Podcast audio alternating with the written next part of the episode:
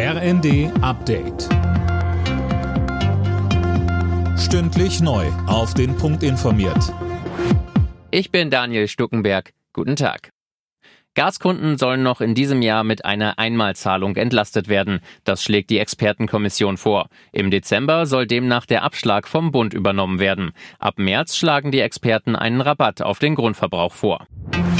Nach den schweren russischen Luftschlägen auf ukrainische Städte droht Kremlchef Putin mit weiteren Angriffen. Wenn die Versuche terroristischer Angriffe auf unser Gebiet fortgesetzt werden, werden die Antworten Russlands heftig ausfallen, sagte er im Staatstv. Mehr von Dirk Justis. Davor hatte Russlands Präsident die Ukraine für die Explosion auf der Krimbrücke verantwortlich gemacht, namentlich Kiews Geheimdienst. Russische Raketen hatten am Morgen fast ausschließlich zivile Ziele wie Kraftwerke getroffen.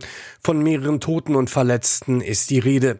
Der Westen zeigt sich äußerst schockiert. Deutschland will der Ukraine in den kommenden Tagen ein modernes Raketenabwehrsystem liefern. Wenn der Klimawandel wie bisher weitergeht, dann werden bald ganze Regionen unbewohnbar. Dieses düstere Bild zeichnen die Vereinten Nationen und das Rote Kreuz aktuell in einem gemeinsamen Bericht. Mehr von Philipp Nitzig. Außerdem dürften Hitzewellen immer mehr Todesopfer fordern. Schon jetzt zeigten sich Extremwetterereignisse wie Hitze und Überschwemmungen in den Ländern, die ohnehin bereits unter Hunger, Konflikten und Armut litten, heißt es von den UN. Das Rote Kreuz forderte die Teilnehmer der UN-Klimakonferenz im kommenden Monat auf, mehr gegen die Folgen des Klimawandels zu tun.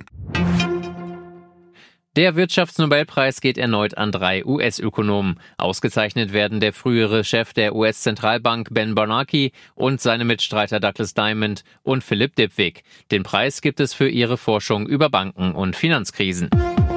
Alle Nachrichten auf rnd.de